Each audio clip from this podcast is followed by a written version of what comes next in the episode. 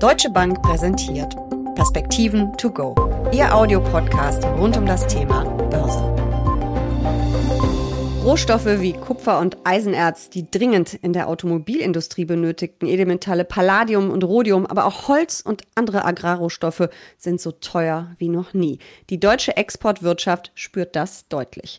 Was bedeutet diese Entwicklung für die Konjunkturerholung, für unsere Wirtschaft muss ich als Anlegerin darauf reagieren und wenn ja, wie? Darüber diskutiere ich jetzt mit Dirk Steffen, Leiter Kapitalmarktstrategie der Deutschen Bank. Mein Name ist Jessica Schwarzer und damit herzlich willkommen zu den Perspektiven to go.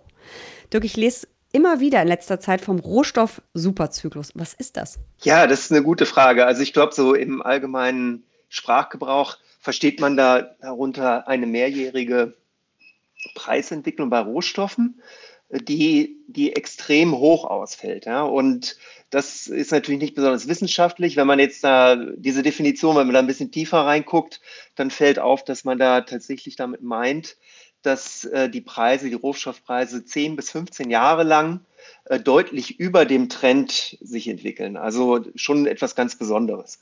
Und da ähm, vielleicht ganz kurz dazu gab es in der Vergangenheit genau vier nach dieser Definition, nämlich schon sehr lange her, 1880 der erste, also quasi Industrialisierung. Dann hatten wir 1930 nach der großen Depression den nächsten. Und dann in den 70er Jahren, das war Nummer drei. Und der vierte ist noch gar nicht so lange her. Das startete dann mit der Integration Chinas in die Weltwirtschaft Anfang der 2000er Jahre. Und jetzt tobt halt die Debatte, ist das der fünfte, ja oder nein? Aber hat das was mit Corona zu tun oder warum passiert das gerade? Ja, also indirekt schon, weil natürlich die Corona-Situation dazu geführt hat, dass wir eine der schärfsten Rezessionen überhaupt gesehen haben. Wahrscheinlich, ja, wahrscheinlich ist es sogar die schärfste aller Zeiten gewesen, wenn man so weit gehen will. Und deswegen haben natürlich die Regierungen extrem darauf reagiert und wir haben deswegen ja diese Billionenprogramme letzten Endes gesehen, weltweit, die aufgelegt worden sind.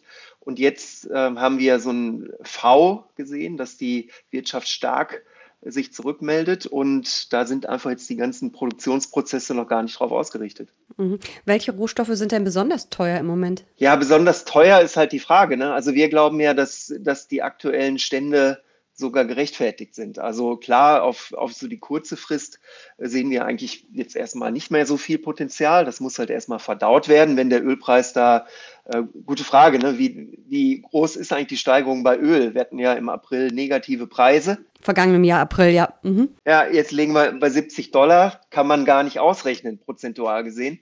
Also von daher ist das, glaube ich, relativ schwer zu sagen, wer da jetzt besonders teuer ist, beziehungsweise wer vor der Korrektur steht.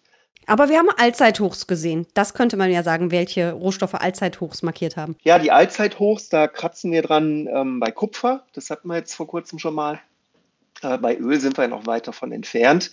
Und äh, die kleineren Rohstoffe, die sind letzten Endes aus unserer Sicht immer mal für eine spekulative Rallye äh, gut, aber ähm, wie gesagt, man kann das meiste, meiste auch fundamental momentan erklären, warum die Preise weiterhin steigen. Vielleicht ein, ein ähm, statistischer Hinweis noch, wenn man sich so die letzten 50, 60 Jahre anschaut, ähm, dann ist es bei Rohstoffrallies immer extrem ausgefallen. Das ging teilweise bis zu 700 Prozent äh, Preissteigerung. Also da sind wir hier tatsächlich noch relativ weit davon entfernt. Mhm. Aber manche Rohstoffe sind ja auch richtig knapp geworden jetzt in der Entwicklung. Also Holz beispielsweise. Wieso ausgerechnet Holz? Ja, hatte ich auch erst überlegt, warum eigentlich Holz. Das liegt natürlich daran, dass, dass man in den USA ähm, sehr stark auf Holz setzt, wenn man ein Haus baut. Ja, bei uns wäre das wahrscheinlich ein bisschen anders geartet. Aber bei uns sind es die Heimwerker. ja, so genau. Und äh, deswegen ist das, äh, glaube ich, schon eine, eine besondere US-Geschichte die man äh, da zu beobachten hat. Und der Häusermarkt in den USA brummt ja auch. Also da geht es ja jetzt erst richtig los. Die nächste Etappe wird aus meiner Sicht dadurch gekennzeichnet sein, dass auch mehr Haushalte gegründet werden. Das bringt uns vielleicht gleich noch zum weiteren Thema. Also da ist, glaube ich, noch einiges, äh, was uns da erwartet. Das heißt, wir haben hier keine vorübergehende Entwicklung, dass das nur so ein Peak ist, gerade weil wir eben wirtschaftliche Erholung sehen, sondern du glaubst, das ist schon ein Trend, der ein paar Monate, vielleicht sogar Jahre anhält? Ja, also man muss, glaube ich, wirklich immer unterscheiden. Ne? Wir haben jetzt die, die kurzfristige, mittelfristige Phase. Das ist quasi diese ähm, starke Erholung nach der Corona-Rezession. Und äh, wie sich letzten Endes die Nachfrage jetzt gestaltet und wie schnell oder langsam vielmehr das Angebot nachziehen kann. Und danach muss man sich halt die Frage stellen, wie geht es denn langfristig weiter?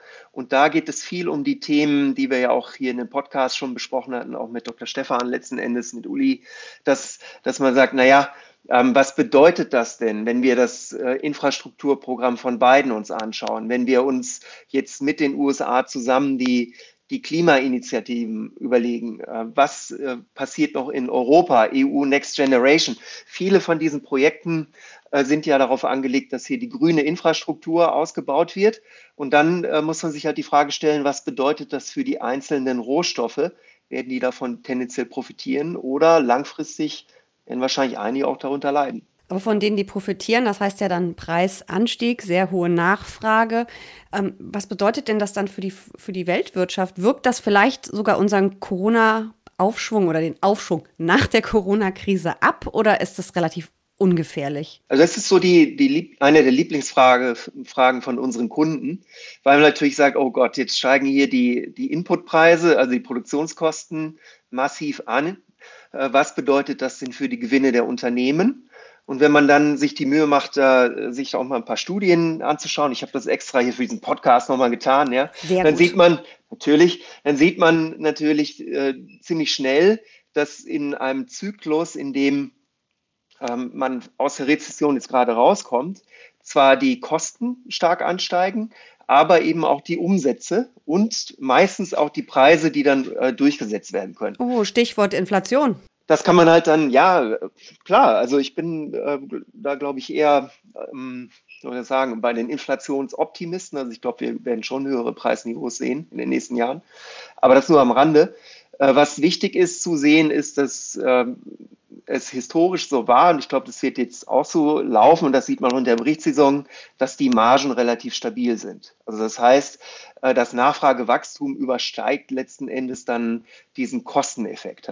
Und in Summe heißt es dann, dass mehr Volumen abgesetzt werden kann, mehr Stücke verkauft werden können ähm, bei höheren Kosten, aber eben auch bei einer relativ stabilen Marge. Und äh, das führt dann letzten Endes dazu, dass äh, die Gewinne der Unternehmen sich auch weiterhin sehr stark gestalten sollten.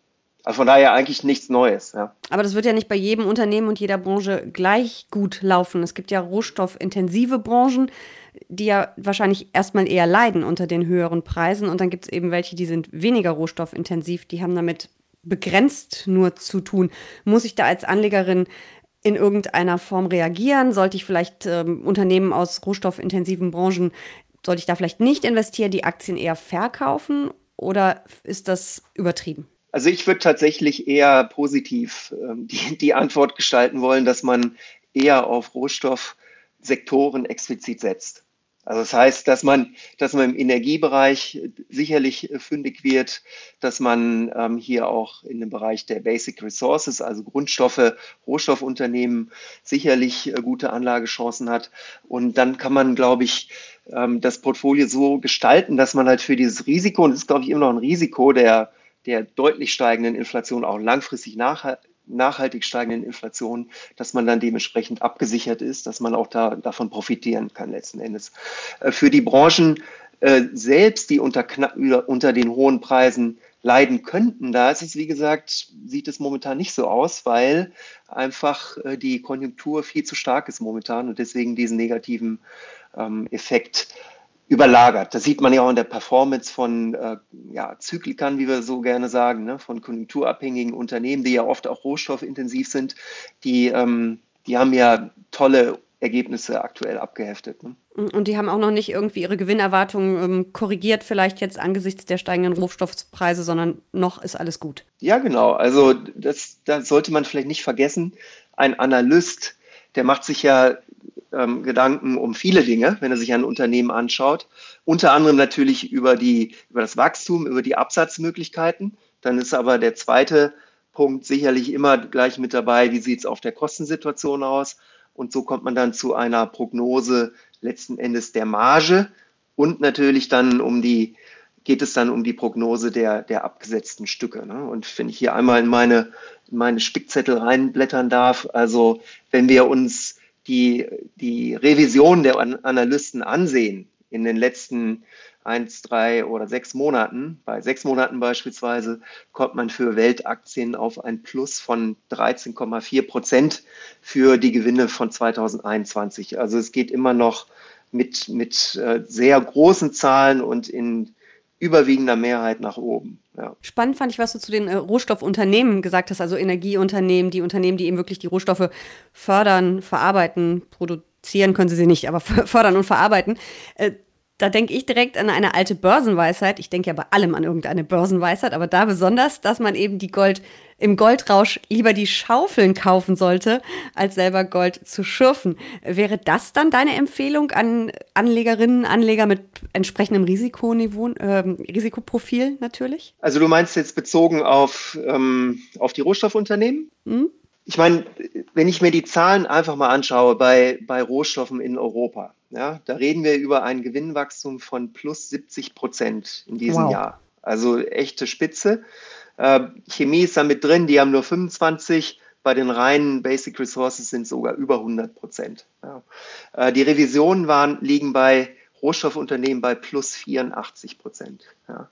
Wenn man sich das bei Energie anschaut, reden wir von einer Aufwärtsrevision von 43 Prozent. Das heißt übersetzt, die Analysten sind deutlich positiver als noch vor einigen Monaten und äh, sagen, also es wird besser, besser, besser. Ja, genau. Das ist, oft, mhm. ist auch oft so, weil die Analysten in diesen ähm, Zyklen letzten Endes ein bisschen hinterherhinken. Also sie wollen halt erstmal sehen, wie, wie dann tatsächlich auch berichtet wird. Und das ist jetzt in dieser Saison sehr gut verlaufen. Und dann werden auch die Kursziele angepasst und die Revisionen gehen nach oben. Also von daher ist das gerade in diesen schnellen Erholungsphasen auch ein relativ normales und übliches Phänomen. Würdest du mir empfehlen, direkt in Rohstoffe zu investieren? Das ist ja relativ kompliziert und man muss über Vehikel arbeiten, ohne dass wir da jetzt ins Detail gehen. Oder würdest du sagen, lieber die Rohstoffunternehmen und dem Ganzen sich über Aktien annähern? Also man, wie du schon sagst, es ist kompliziert. Ja.